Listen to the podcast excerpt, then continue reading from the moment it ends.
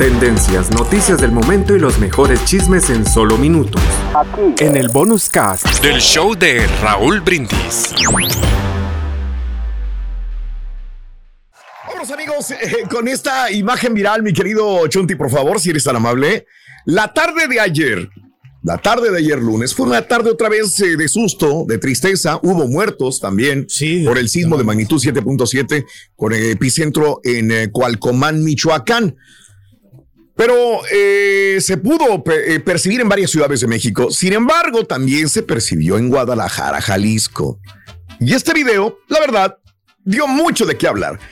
Eh, para la gente que está escuchando radio y que no lo haya visto, pues es un estilista que decidió continuar con su trabajo en las mismas calles de Guadalajara con su clienta.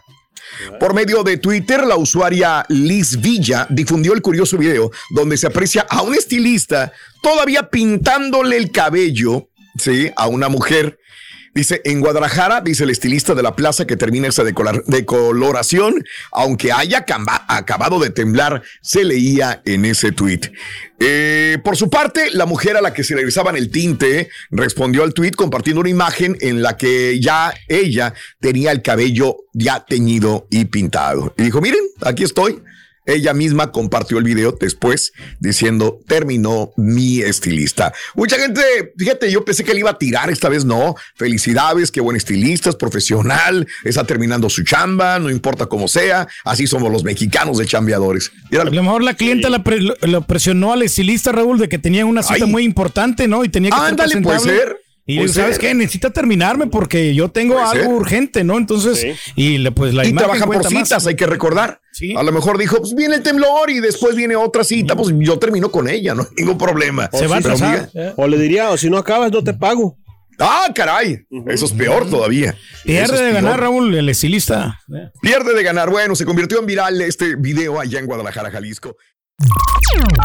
Estás escuchando el podcast más perrón con lo mejor del show de Raúl Brindis. Y amigos, este, las grandes personalidades, yo por eso le digo al rey que me regale esos calzoncitos nejos. Yo sé que un día de mañana va a valer miles de dólares, carita, aunque te rías. No, es que sí. Aunque te rías. ¿Eh? Raúl, no los encuentro, esos calzones, no sé dónde están, Raúl, los voy a buscar. Ya los...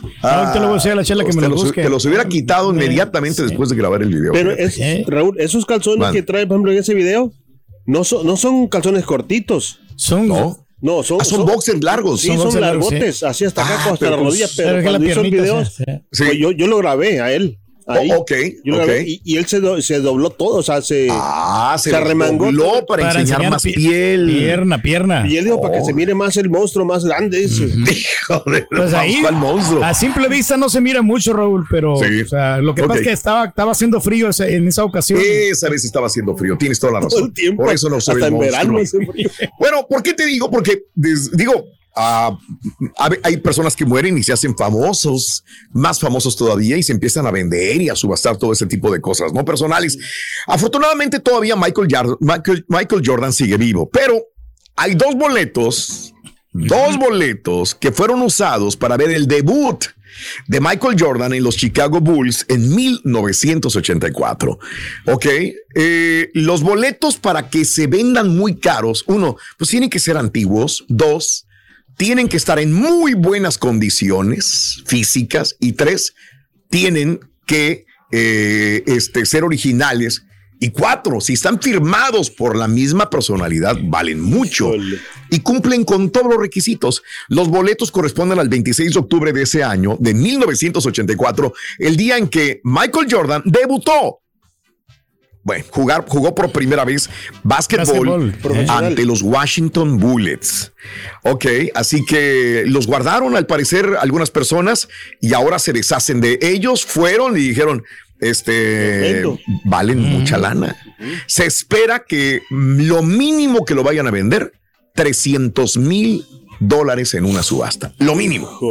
Es una gran cantidad de, Que dicen algunos expertos que probablemente le saquen más porque una entrada similar para el primer partido de Jordan ya se había vendido en 468 mil dólares. ¿Ok?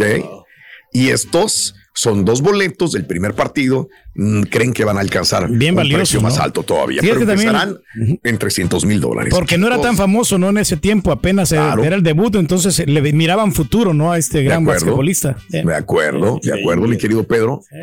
Así están las cosas. Pero bueno, los calzones, búscalos, por favor, Rey. Búscalos. Para subastarlos al rato. Órale, ahí está. Que ayuden a la comunidad.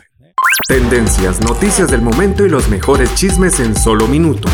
Aquí. En el bonus cast del show de Raúl Brindis.